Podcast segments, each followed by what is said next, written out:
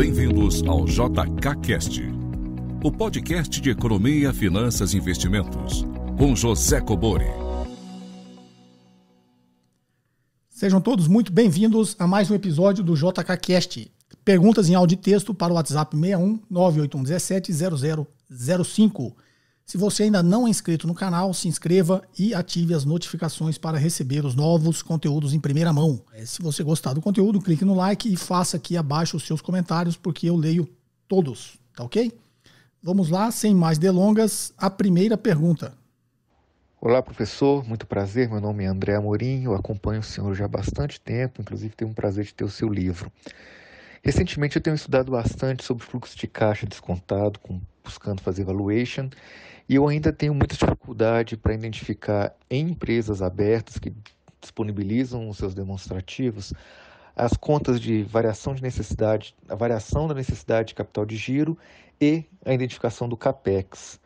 Eu sei que o senhor tem trabalhos assim publicados no seu canal, mas voltados para aquisição, para fusão e aquisição. Seria possível o senhor pegar um exemplo de uma empresa de companhia aberta e trabalhar com essa, essas contas para poder nos, nos dar um melhor exemplo? Te agradeço bastante e muito sucesso. Um abraço. Bem, André Amorim, vamos lá, André Amorim. André Amorim é o nome de um amigo, inclusive sócio da XP, é, coincidência aí, mesmo nome. E você é, leu meu livro, no meu livro tem bastante exemplo, não só o conceito, como os exemplos aí de como encontrar necessidade de capital de giro e, obviamente, em consequência, a sua variação, né? e os investimentos em bens de capital, que é o CAPEX. É, o conceito é um só, tá, André? É, você falou que eu utilizo muitos exemplos aqui no canal de para processos de fusões e aquisições, mas é, o processo é o mesmo, seja de capital fechado, seja para fusões e aquisições, ou seja para avaliações de empresas de capital aberto.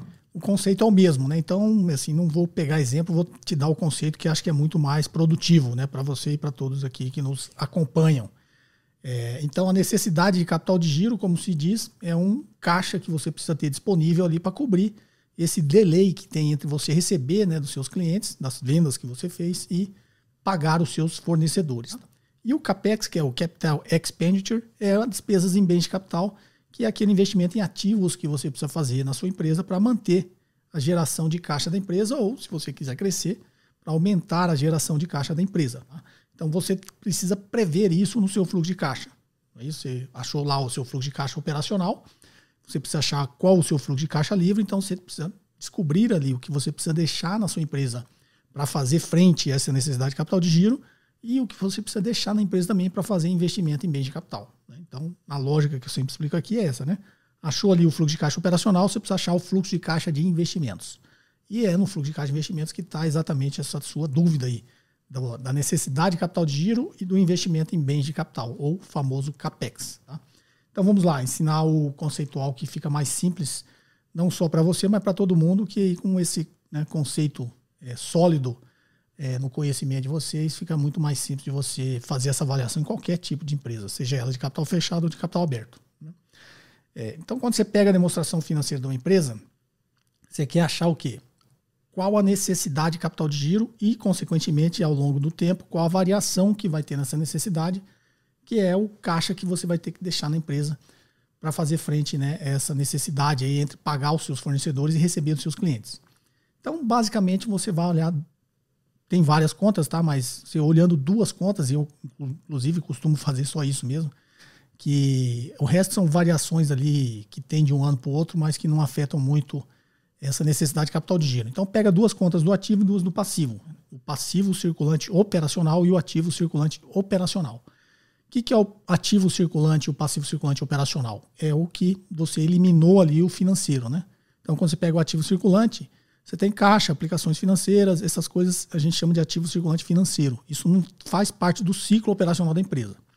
A mesma coisa o passivo circulante, né? Você pega empréstimos, esse tipo de coisa é financeiro não faz parte do ciclo operacional da empresa.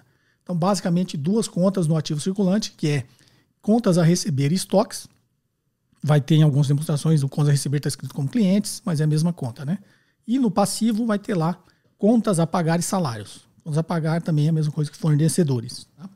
Então, olha a lógica. Você tem de um lado aqui do ativo circulante contas a receber e estoques. Que, que é o contas a receber estoques? É um investimento que você fez no seu ativo circulante, operacional. contas a receber é crédito. Então você vendeu à vista, você não deu crédito para ninguém. Você vendeu a prazo, você deu crédito para alguém, seu cliente. Então você não recebeu no momento, né? Como você deu crédito, você tem que contabilizar esse crédito que você deu ali no contas a receber, tá ok? E o estoque é que você precisa ter a mercadoria para vender. Então você, sei lá, você vende canecos. Então você comprou lá mil canecos, mandou fabricar mil canecos, comprou, colocou mil canecos no seu estoque. Aquilo é um investimento. Tudo bem, se você pagou ou não o seu fornecedor. Vamos partir do pressuposto que você gastou 100 mil reais em canecos, tá os 100 mil reais no seu estoque, você ainda não vendeu. Então você tem lá no seu estoque 100 mil reais. Então, esse investimento que você fez no ativo circulante, tanto em estoques quanto em contas a receber, você precisa desse dinheiro. Você não recebeu ainda. Ele está ali investido, uma forma em estoque de uma forma em crédito, você ainda não recebeu esse dinheiro. Você só investiu. Tá? E do outro lado, no passivo circulante, tem lá os seus fornecedores e os salários dos, dos empregados da empresa. Okay? Os salários, você sabe que todo mês você vai ter que pagar, vai vir aquele na folha de pagamento. Você precisa ter aquele dinheiro no dia de pagar os salários. E os fornecedores têm lá as faturas né, do seu fornecedor que você comprou e você precisa pagar os seus fornecedores. Então você sabe que vai chegar o dia daquela conta. Então por que, que você faz essa continha da necessidade de capital de giro? Porque sempre vai ter um delay. Né?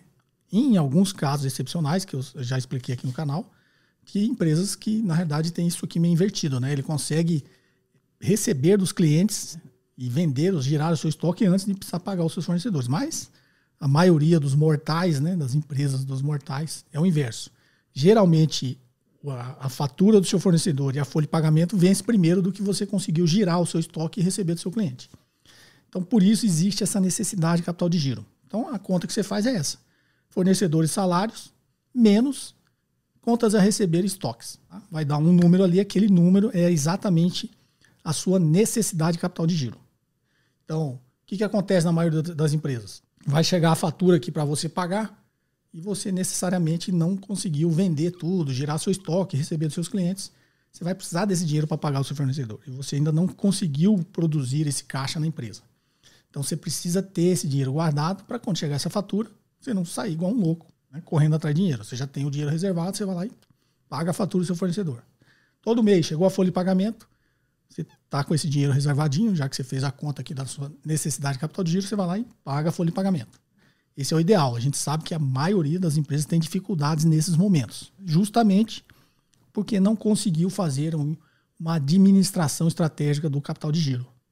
Mas a necessidade de capital de giro você calcula dessa forma. Você calculou, descobriu que tem que ter um milhão no seu caixa para capital de giro, esse um milhão tem que estar tá lá no caixa reservado para isso.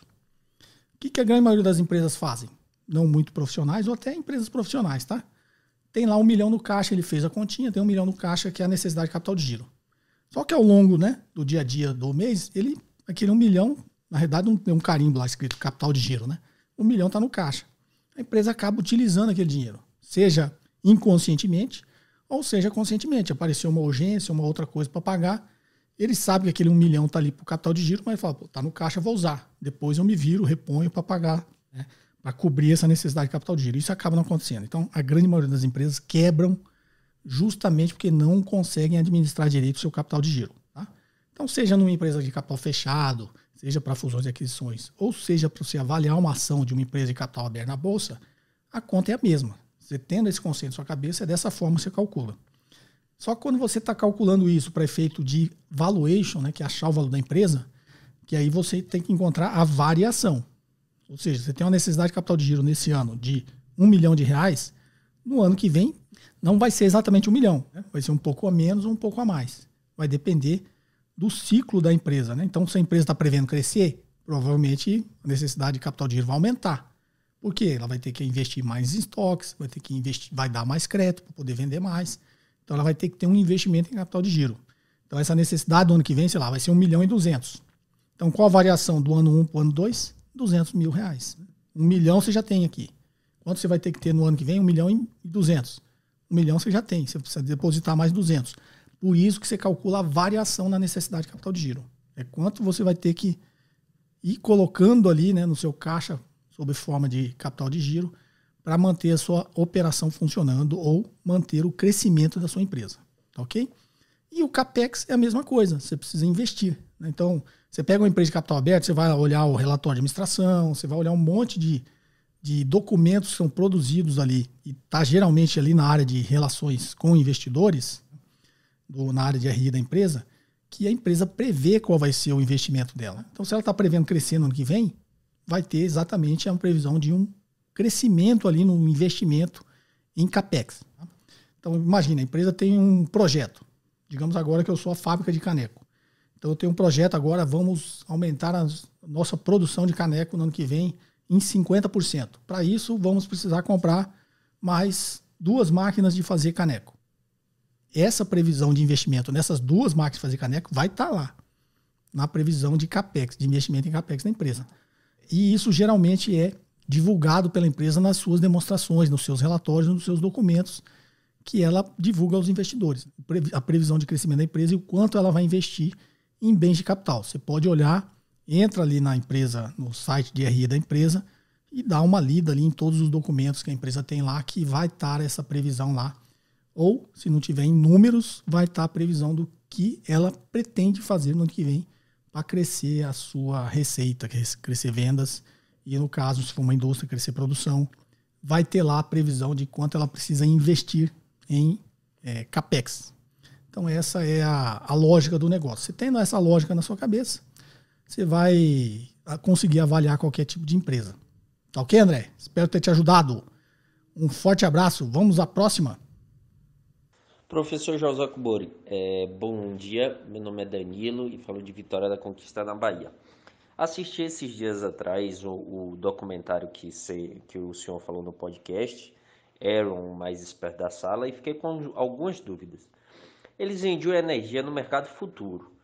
Como essa contabilização podia ser feita se o futuro nem havia chegado? Era uma aposta que nem havia se concretizado. Sei que eles fraudavam para que, que não houvesse energia suficiente e o, pro, e o preço se elevasse e assim a previsão deles desse certo. Mas a contabilização era feita quando o futuro chegava ou logo que eles faziam a venda?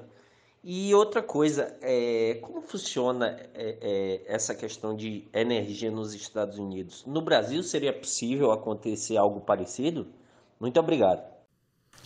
Bem, Danilo de Vitória da Conquista. Vamos lá, Danilo. Vou, vou tentar explicar de uma forma, até porque é, eu tinha muito contato com esse tipo de contabilização, porque, como vocês sabem, eu trabalhei numa multinacional americana, que era a Xerox Corporation, né? A Xerox do Brasil.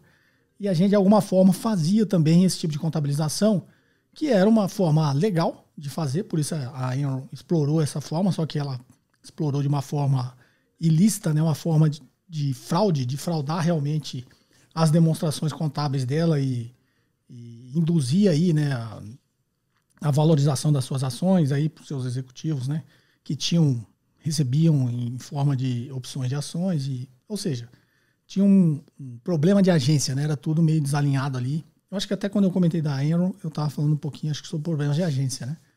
E utilizaram essa, isso aí de forma é, incorreta. Né? Como a gente disse, tem muita coisa que é legal é, e as pessoas acabam desvirtuando, usando de uma forma, é, digamos, imoral. Né? Mas o que, que era essa forma que era permitida né, pela legislação americana, chamava a marcação a mercado. Dos contratos né, de vendas que eles faziam, era marcada a mercado e eles podiam contabilizar. Tá? Vou dar o um exemplo aqui que eu conheço bem, que aí você vai conseguir é, visualizar isso. Né? E, e, novamente, a Enron fazia isso, mas de forma é, fraudulenta. Tá? Quando eu trabalhei 13 anos, né, fui executivo da Xerox, a gente tinha esse tipo de contabilidade, tanto que depois do negócio da Enron, da WorldCom, que surgiu a lei, a Sarbanes-Oxley, né, a SOX, que inclusive a Xerox foi uma das que é, ajudaram a formular essa lei, porque ela também, como todas as grandes empresas americanas, utilizavam essa forma de contabilização e depois as, as grandes empresas acabaram é, ajudando a formular né, essa nova legislação, essa lei Sarbanes-Oxley, para que isso, é, digamos, ficasse um pouco mais restrito e não fosse mais possível utilizar esse tipo de contabilização de forma fraudulenta, tá? Mas a Xerox também contabilizava uma coisa futura como se ela tivesse vendido à vista, que era o que a Enron fazia, né? A Enron vendia energia no mercado futuro e já contabilizava à vista aquela entrega de energia que ela ainda não tinha, é, digamos, concretizado. Então, sei lá, vendia energia para sua empresa por 20 anos. Né? Eu podia trazer todo essa, esse contrato de 20 anos a valor presente e contabilizar agora mesmo antes de entregar e receber. né, de você, tá ok? Que tinha comprado essa energia. É, na realidade, o que a Xerox fazia, que parecia bastante óbvio, mas tinha um risco. Só que a Xerox conseguia administrar isso, né? Mas vocês vão entender a lógica disso. É, a gente tinha é, uma espécie de arrendamento mercantil. É uma locação com opção de compra. Então, o que a Xerox fazia? Em vez de, ela tinha os planos de vender a máquina à vista, mas a grande maioria da, do mercado que a gente conseguia vender era uma como forma de aluguel. Então, era, era uma locação com opção de compra. Então, alugavam a máquina por 48 meses e lá no final eu dava uma opção de compra. Né? Então, vocês vão escutar barulho de avião aqui, mas é normal, tá? Então, eu vendi uma máquina para você, Danilo. Sei lá, essa máquina custava 100 mil reais. Você não. A grande maioria dos clientes não ia comprar a máquina à vista nem fazia sentido, né? Porque a máquina. Imagine uma máquina copiadora. Tinha vários tipos de equipamentos que a, gente, que a Xerox vendia, né? Mas a, o mais popular que todo mundo conhece é a copiadora. Então, imagina, se é uma papelaria. Você não vai comprar uma copiadora à vista para ficar vendendo cópia, que você vai ter um retorno muito né, lá na frente. Imaginem, vendendo cópias a centavos lá e comprar uma máquina à vista. Então, por isso a Xerox tinha esses planos de, de rental, né, de locação com opção de compra. Na, na, na, no nosso jargão chamava um LTR, né, Long Term Rental. Né? Então, é, eu te alugava, Danilo, uma máquina por 48 meses. Você ia pagar todo mês né, uma pequena fração desses 48. E lá no final dos 48 meses, ao invés de você me devolver a máquina, eu te dava a opção de comprar. E aí, sei lá, essa locação com opção de compra Lá no final, você me pagasse mais duas prestações, né, mais duas mensalidades, essa máquina passaria a ser sua e eu né, passaria essa máquina agora de aluguel para venda para você pela, pelo valor das duas últimas prestações. Então era uma locação com opção de compra, 48 mais duas. Uma, um exemplo aqui. Tá? Só que quando a Xerox fazia esse contrato, ela podia, pela legislação americana, contabilizar essa venda, né, essa locação que eu fiz para você como um rental aí de 48 meses, eu podia contabilizar como uma venda à vista. Trazia todo esse negócio a valor presente e contabilizava como se eu tivesse vendido essa máquina à vista. E ficava lá com você 48 meses. Qual que era o risco desse negócio? Que aí a empresa às vezes tinha que ficar pedalando. No bom sentido, tá? É porque lá no meio do caminho, não necessariamente você terminava o contrato. Sei lá, aí o Danilo fechou a papelaria, não quer mais o negócio, cancelava o contrato. Você cancelava o contrato. O que eu tinha que fazer? Eu tinha que tornar essa, essa contabilização que eu fiz, como se eu tivesse vendido para você, eu teria que estornar, tá? Ou eu estornava, eu colocava um outro contrato no local. Que na prática, no final, era a mesma coisa, né? Eu estornava isso aí, mas para que eu não sofresse um impacto na minha contabilidade, eu tinha que vender uma outra. Então, tinha esse problema, né? De você ficar pedalando. Cancelou aqui, opa, cancelou aqui, agora eu tenho que vender uma no lugar. Pelo menos contabilmente, para não sofrer um impacto ali nas minhas demonstrações. Tá? Então, isso era um problema para a empresa. É, a, a Xerox sempre foi considerada uma grande empresa em estratégias de marketing e vendas, né? Os treinamentos da Xerox de vendas sempre foram, pra você ter uma ideia, quando trabalhei na Xerox, das 500 maiores empresas americanas, 450 utilizavam os treinamentos da Xerox, né? os treinamentos de vendas da Xerox. A Xerox sempre foi pioneira nisso aí, né? em, em treinamento de marketing e vendas. Então a Xerox era sempre muito eficaz para fazer isso. Ela conseguia, nesse jargão que eu usei aqui, pedalar, ela conseguia pedalar bem. Só que quando veio esses problemas com a Enron, com a WorldCom, esse negócio esse passou a ser um problema evidente. Falou, pai, isso é um problema. A grande maioria das empresas americanas utilizam isso de forma correta. Muitas têm problemas no caminho justamente por essa né, característica que eu te passei aqui. E algumas utilizam de forma fraudulenta. Ela, como a Enron, ela vendia, às vezes nem vendia, era uma coisa no papel, né? É como se fosse um contrato ali fictício que ela teria vendido só para ela poder contabilizar a receita agora, como se ela tivesse vendido e não tinha vendido. E aí lá na frente ela ia procurar saber o que ela faria, mas contabilizava agora, melhorava o resultado da empresa agora, valorizava o valor das ações da empresa agora. E depois ela decidia como resolver esse problema. Então esse era o grande, isso foi o grande problema causado por essa possibilidade de contabilização que a Enron utilizou de forma fraudulenta. Né? Então ela criava, na realidade, contratos fictícios para poder contabilizar hoje. Contratos que ela não, na realidade, nem, ela nem tinha feito, né? nem tinha existido. No meu exemplo aqui é como se a Xerox fizesse isso. Né? Eu fingia que tinha vendido um, esse, esse contrato para você, Danilo, contabilizava agora como se fosse uma venda à vista e esse contrato, na realidade, não existia. Não, não tinha vendido nada para você, nem alugado, nada. Entendeu? Então, depois que, que tudo isso veio à tona, algumas, essas empresas né, que cometeram a fraude sofreram aí suas penalidades e essa forma né, permitida de contabilização foi alterada pela lei Sarbanes-Oxley para que é, não houvesse mais essa possibilidade de empresas mal intencionadas utilizar isso de forma incorreta. Tá ok? Essa é a, esse foi o caso aí que você viu da Enron. Você assistiu aí o documentário. Para quem não assistiu, tem na, na internet, tá? No, vocês procurarem aqui no YouTube. Vai ter lá Enron, os caras mais espertos da sala. Né? É bem legal, acho que tem umas duas horas o documentário, mas é muito bom. Tá joia? Espero ter te elucidado, Danilo. Um forte abraço. Vamos à próxima. Olá, professor Kobori, mais uma vez aqui procurando seus conhecimentos. É, eu estou com uma dúvida, é a questão da reserva de emergência. Né? Nos dias atuais de hoje, é, eu sei que o senhor não dá dica, né? mas uma ideia é, da sua opinião, qual a melhor reserva de emergência é, nos dias atuais, né? Com essa inflação alta, Selic alta. Muito obrigado. Bem, apesar de eu sempre orientar aqui, você esqueceu novamente de falar o seu nome e de onde você está falando. Mas vamos lá. Reserva de emergência, eu sempre comento aqui, reserva de emergência não tem segredo. Reserva de emergência, seu dinheiro tem que estar tá em ativo livre de risco, ou seja, títulos da dívida pública. Por quê? Como diz o nome, é uma reserva de emergência. Não, a reserva de emergência não é feita para você ganhar dinheiro. Né? Reserva de emergência é feita exatamente. É uma reserva para qualquer eventualidade, né? qualquer emergência. Então, ela tem que estar tá lá rendendo pouquinho, mas rendendo. Isso e com segurança, né? com risco praticamente zero. Então, isso é, é a minha orientação: reserva emergência e ativo livre de risco, né? título da dívida pública. Uma forma de se administrar bem a reserva emergência e ter liquidez é você colocar num fundo. É, hoje você já encontra vários fundos é, DI que seguem aí o, a taxa Selic, é o CDI, e tem liquidez imediata. Que a reserva de emergência é preciso você ter liquidez imediata, né? Como o próprio nome diz, é, você vai utilizar nas emergências. Então, tem fundos DI que dão 100% CDI e tem taxa de administração praticamente zero. Né? Muito, muito baixa. Quando você, qualquer fundo de investimentos DI de renda fixa, você tem que ter a taxa de administração muito, muito baixa, tá? Você, facilmente hoje você acha fundo DI com 0,2 de taxa de administração por ano. Mas você já acha um monte aí que, inclusive, taxa zero. Tá? É, então, deixa sua reserva de emergência num fundo DI que vai seguir aí os 100% CDI e você vai ter disponibilidade do seu dinheiro imediatamente. Tá ok? A grande maioria, você solicitou resgate, sei lá, até 13 horas, o dinheiro entra na sua conta no mesmo dia. Tá joia? Espero ter te ajudado. Um forte abraço. Vamos à próxima.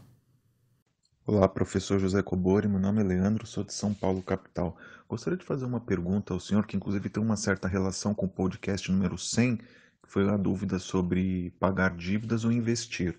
Uh, vamos, queria fazer uma, um simples comentário no sentido, vamos supor que uma pessoa tem uma dívida de longuíssimo prazo, com uma taxa já final de 10% ao ano.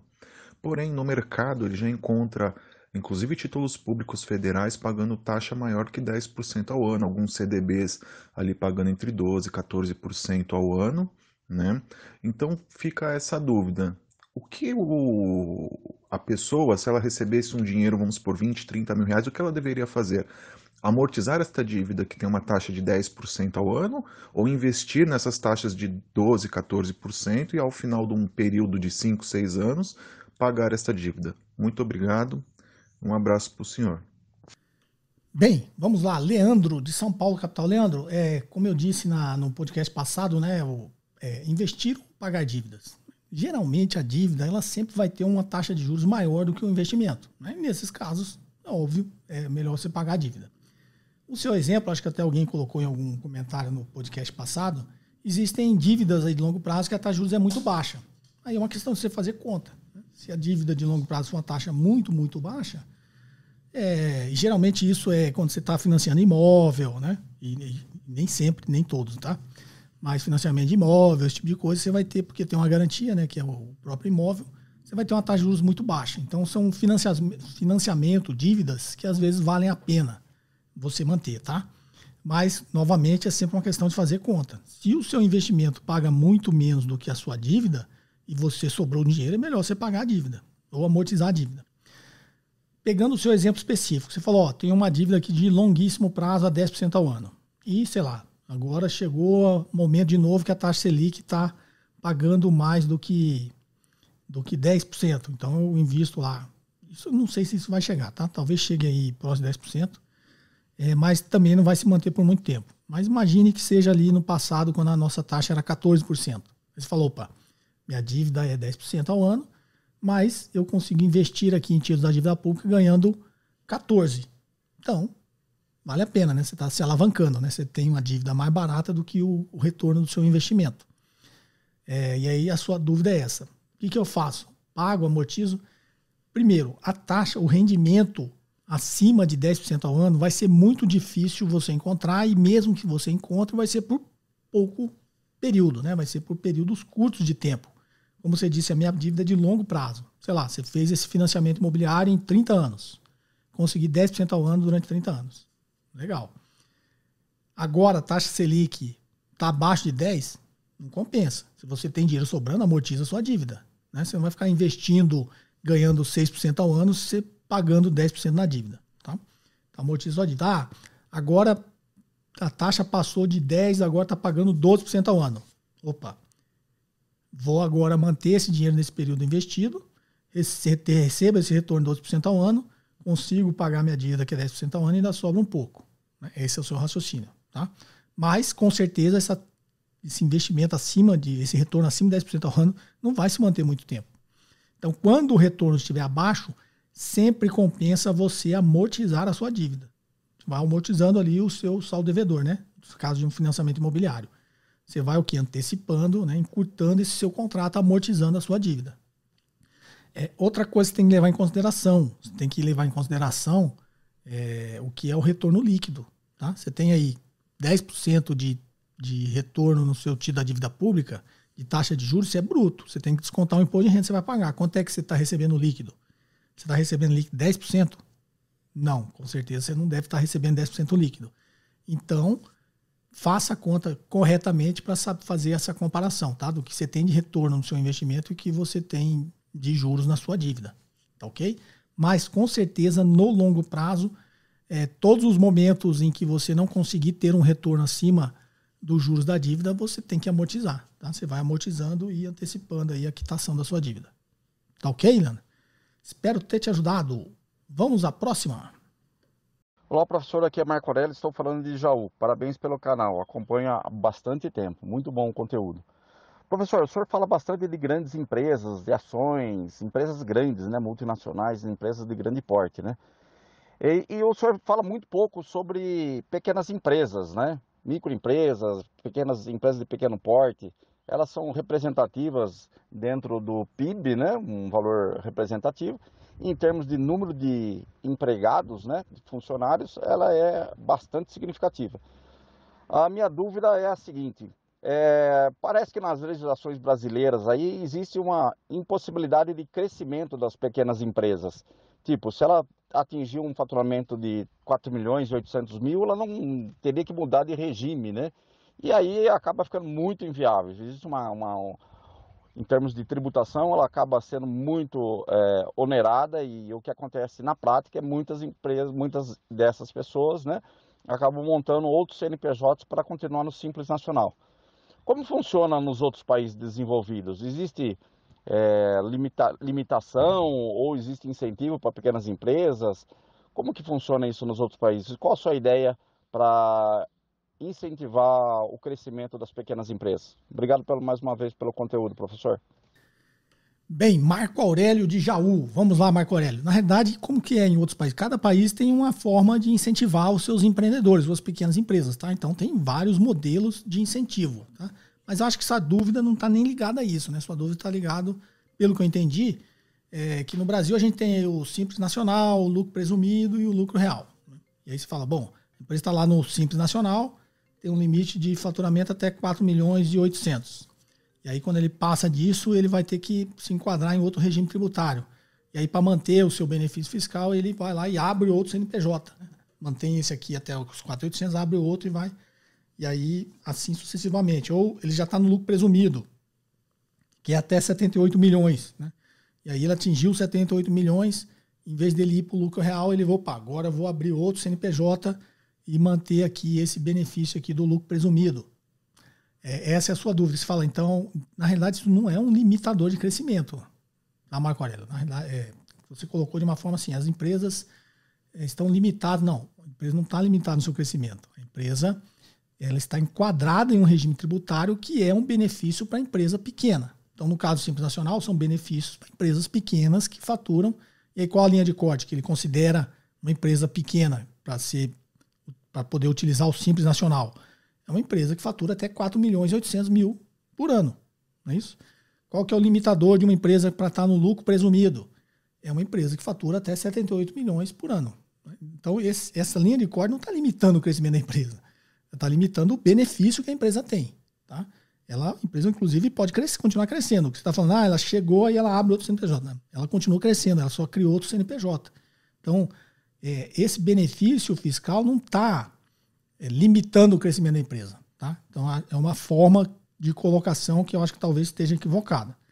É, a grande maioria das empresas, para você entender o que é esse regime tributário, né? É, quando você é pequeno, você está no simples, ali na realidade é muito mais uma simplificação também, também de tributos, né?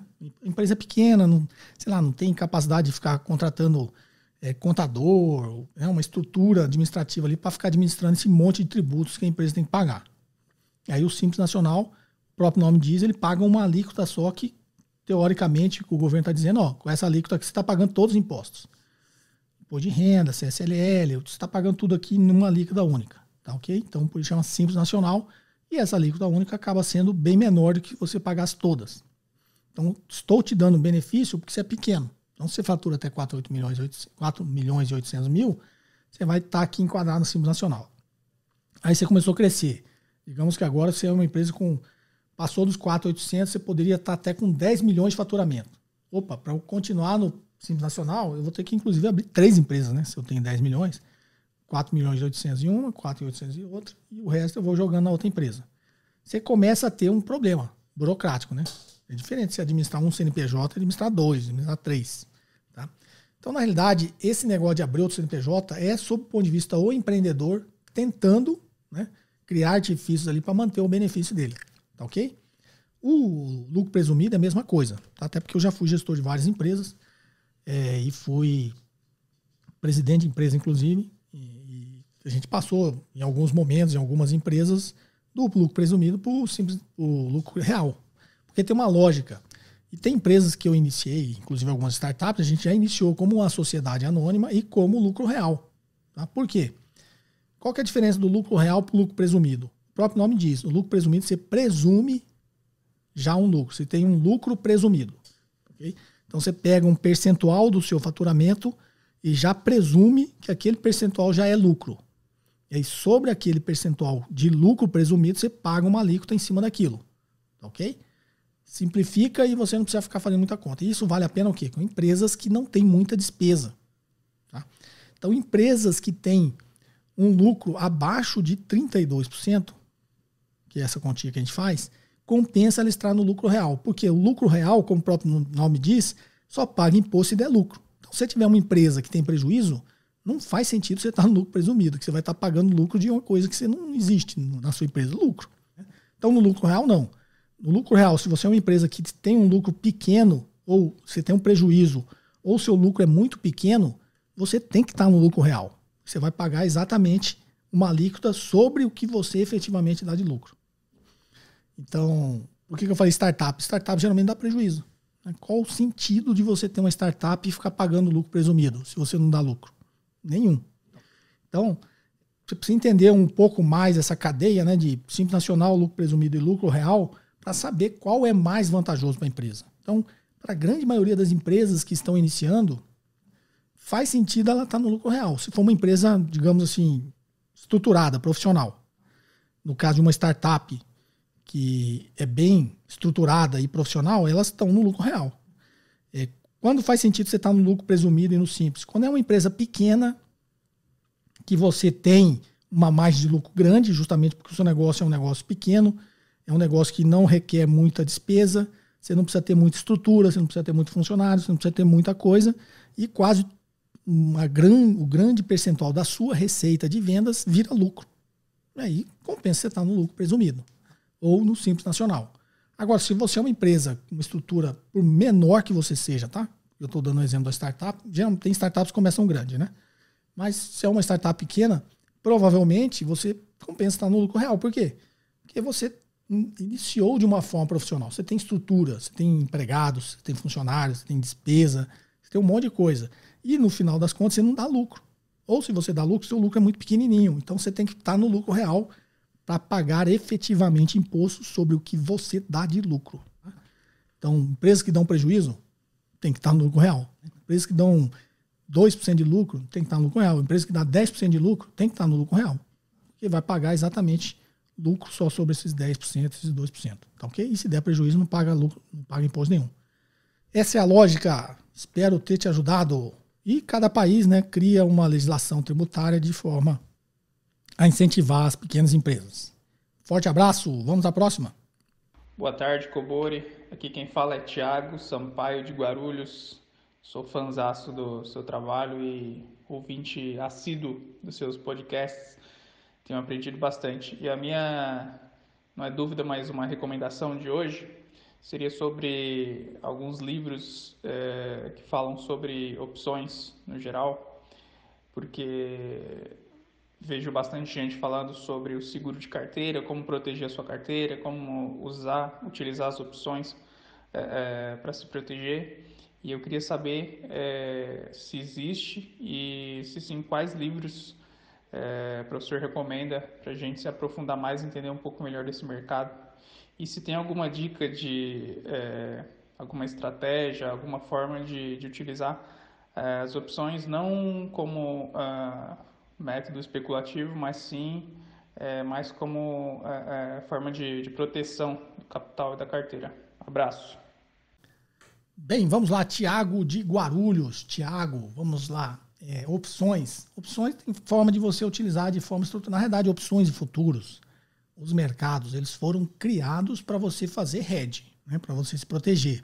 São instrumentos derivativos é, que lhe permitem proteger alguma coisa, um ativo que você tá, estaria investindo. Tá? É, é óbvio, como o mercado de derivativos futuro tem muita liquidez e eles são muito alavancados, é, ele permite que você faça vários tipos de operações.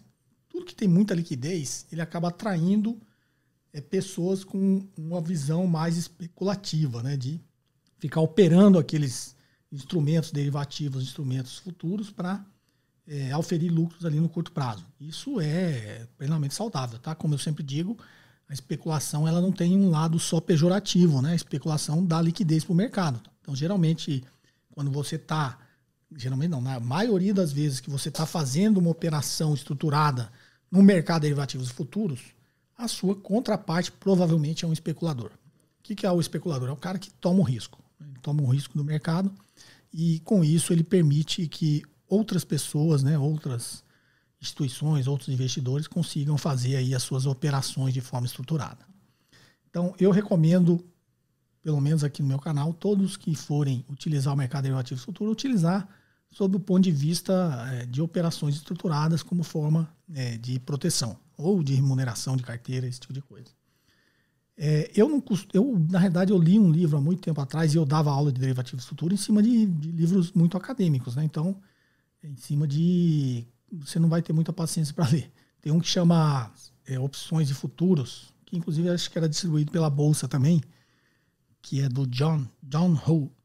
Tá? Isso aí você acha facilmente na internet. Mas eu utilizei, eu até peguei aqui para te mostrar. Tem um que é do, do Buster, que é conhecido, né? Inclusive da coleção Expo Money. Para quem não sabe, a minha primeira versão do meu livro, Análise Fundamentalista, saiu dessa coleção também, né? A coleção Expo Money, nessa época, que tinha esse evento, né? A Expo Money, e eu era um dos palestrantes da Expo Money. É, ele tinha uma coleção com vários, vários assuntos, né? De análise técnica, de derivativos. Esse aqui de opções era do Baster. Era não, é do Baster. Né? É, então é um livro muito simples de ler. Eu recomendo você ler isso aqui porque ele vai explicando as coisas bem de forma bem mais simples, né? Apesar de derivativos, por mais simples que, que, que for a explicação, ele tem uma certa complexidade. Mas o livro do Baster é muito bom, tá? Esse livro aqui. investindo em opções, tá? Da coleção Expo Money, não sei se ainda existe, mas, mas com certeza deve ter aí nos, nos sebos, né? Na estante virtual, essas coisas você deve achar. E tem um outro, que esse aqui eu utilizava, e esse aqui é bem mais do César Costa, e esse é bem mais chato, você tem que gostar de matemática, esse tipo de coisa, né? Esse é o Operando a Volatilidade, tá? Esse aqui também era distribuído pela BMF, ó, Bolsa de Mercadorias e Futuros. Tá? É, só que ele é bem mais técnico, né, mais chatinho. Eu não recomendo, eu recomendo você ler esse do Baster, tá? É porque opções, na realidade, por mais que você leia um livro acadêmico, você não vai aprender lendo o livro. Você vai aprender pegando coisas mais simples, e estudando e, eventualmente, montando algumas operações é, no mercado de derivativos. Você vai ali é, começando aos poucos.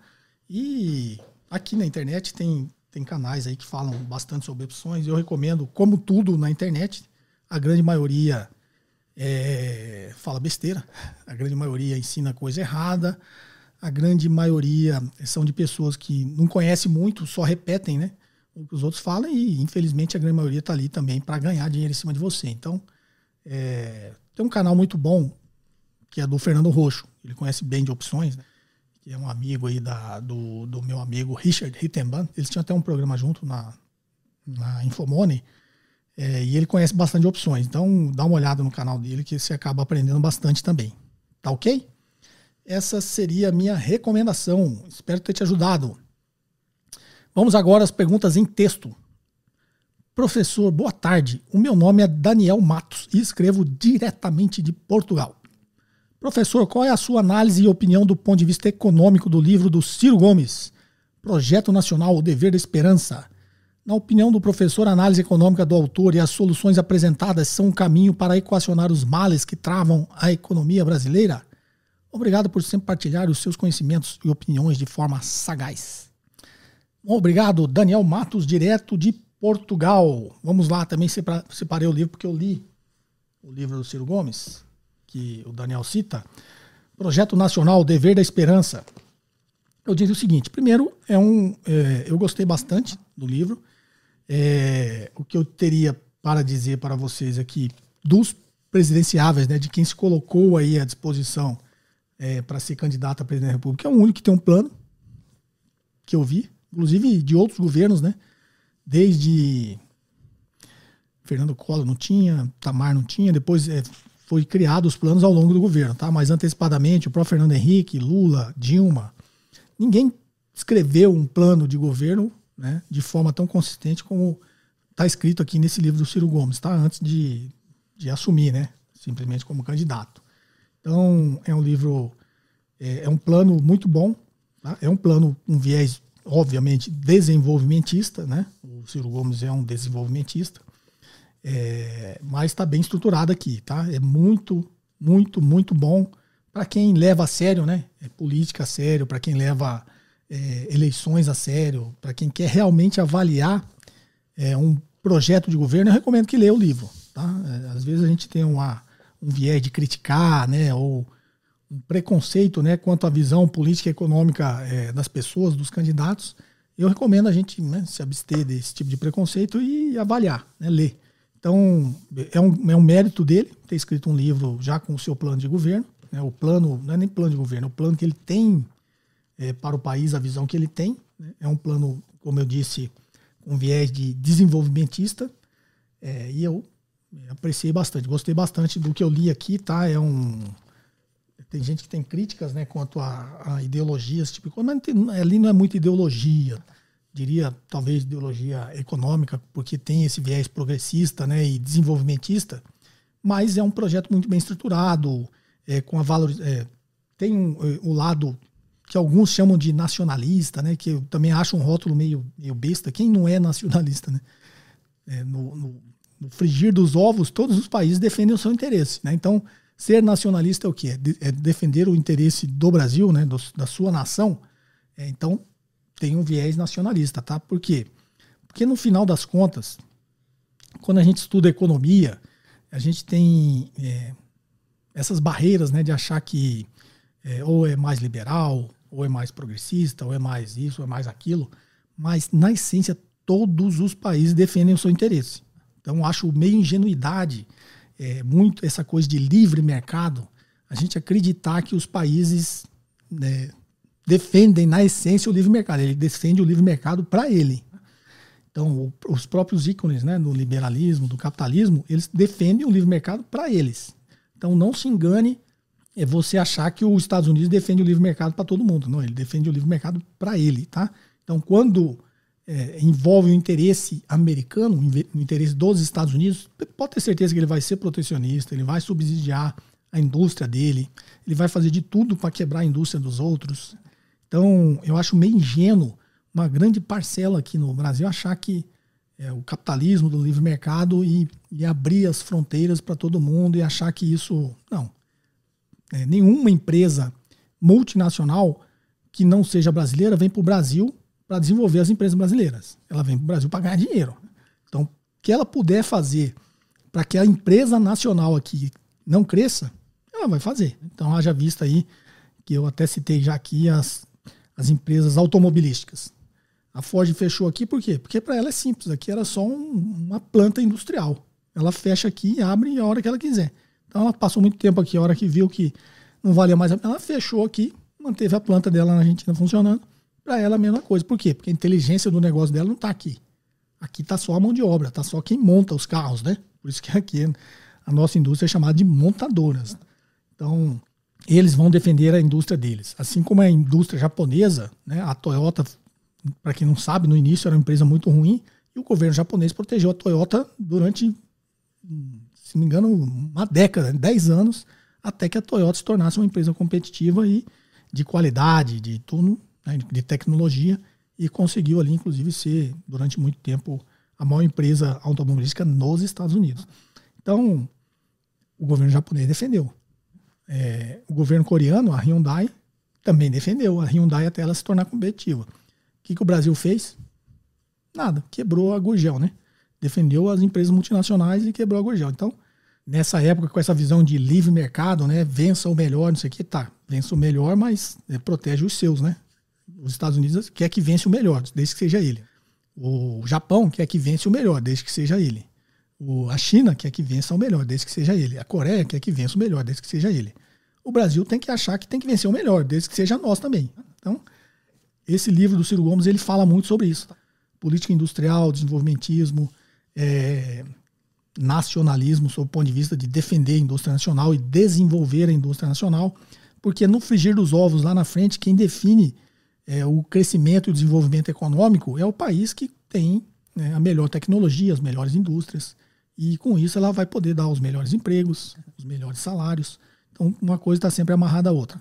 Então, não adianta a gente ficar defendendo o livre mercado se não defender o nosso livre mercado. Né? Então, o livre mercado para vença o melhor. Ah, melhor empresa americana, então é ela que tem que vencer. A melhor empresa é a japonesa, então é ela que tem que vencer. Aí, todos eles vencem, a gente vira o quê? Mão de obra escrava só, mão de obra barata para a indústria do resto do mundo. Então a gente tem que ter uma visão um pouquinho mais do globo, né? Total do negócio, o que é que realmente vai ser melhor para o país, para nós, para a nossa mão de obra, para, nosso, para a nossa população, para a nossa sociedade.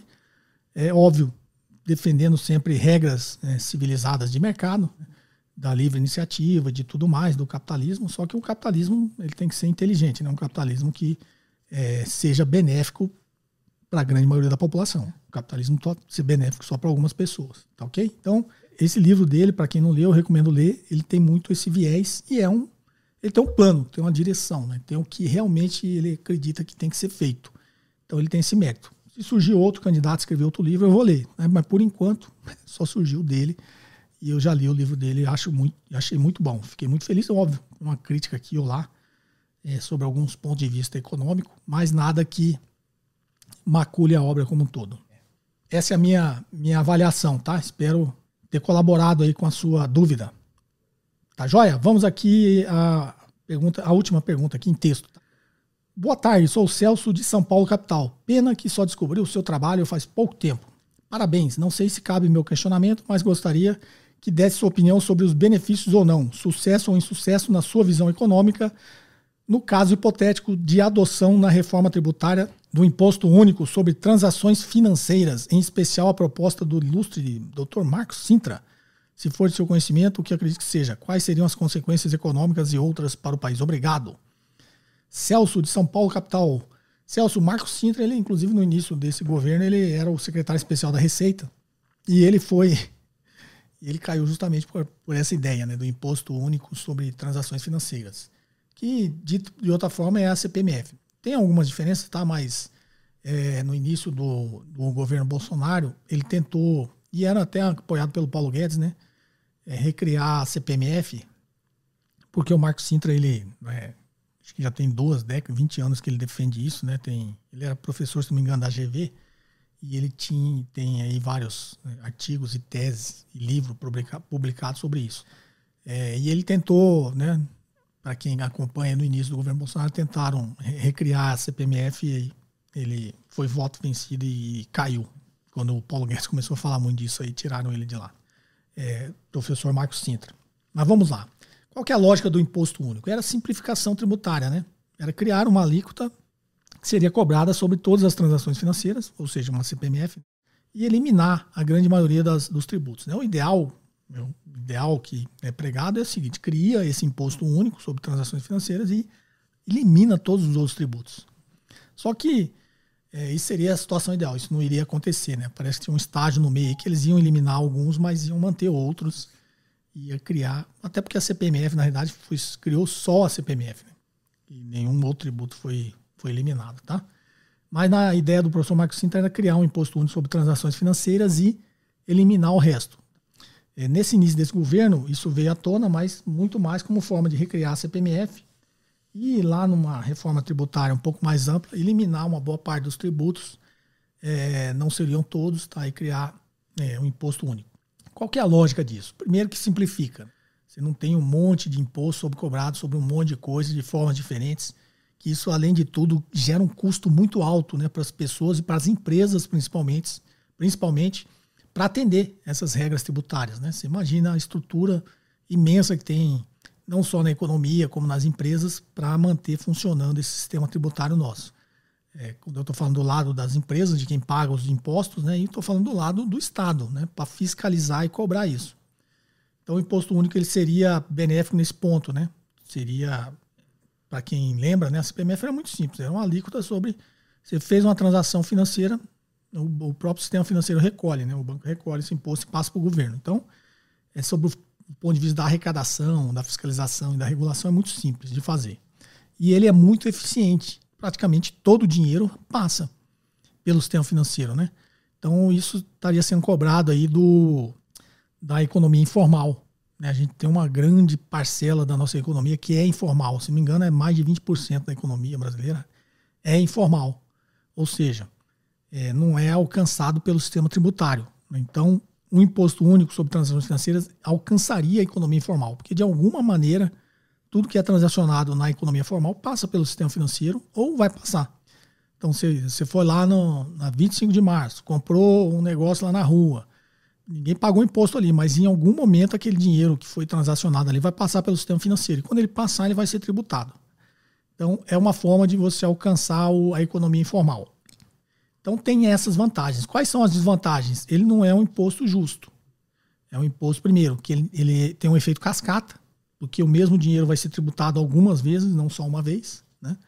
Então eu comprei uma coisa de você. Quando sair da minha conta e entrar na sua, vai ser tributado. Né? Aí, com esse mesmo dinheiro, você pagou o seu fornecedor. Quando passar na conta, vai ser tributado. Então, ele vai, esse, esse mesmo recurso né, que está circulando na economia, ele é tributado algumas vezes. Então, ele tem um efeito aí é, não muito justo, né, em cascata. Segundo, socialmente ele não tem um, ele não é justo também porque o mesmo imposto que paga é, uma pessoa de classe baixa, de classe baixíssima, é um imposto que paga uma pessoa de classe alta. Então, a alíquota é uma só para todo mundo. E ele acaba também tendo um efeito perverso e, e não atenderia aquilo que eu sempre discuto aqui de tributar menos o consumo e mais a renda. Na verdade, está tributando todo mundo, continua tributando todo mundo de, da mesma da mesma forma, né?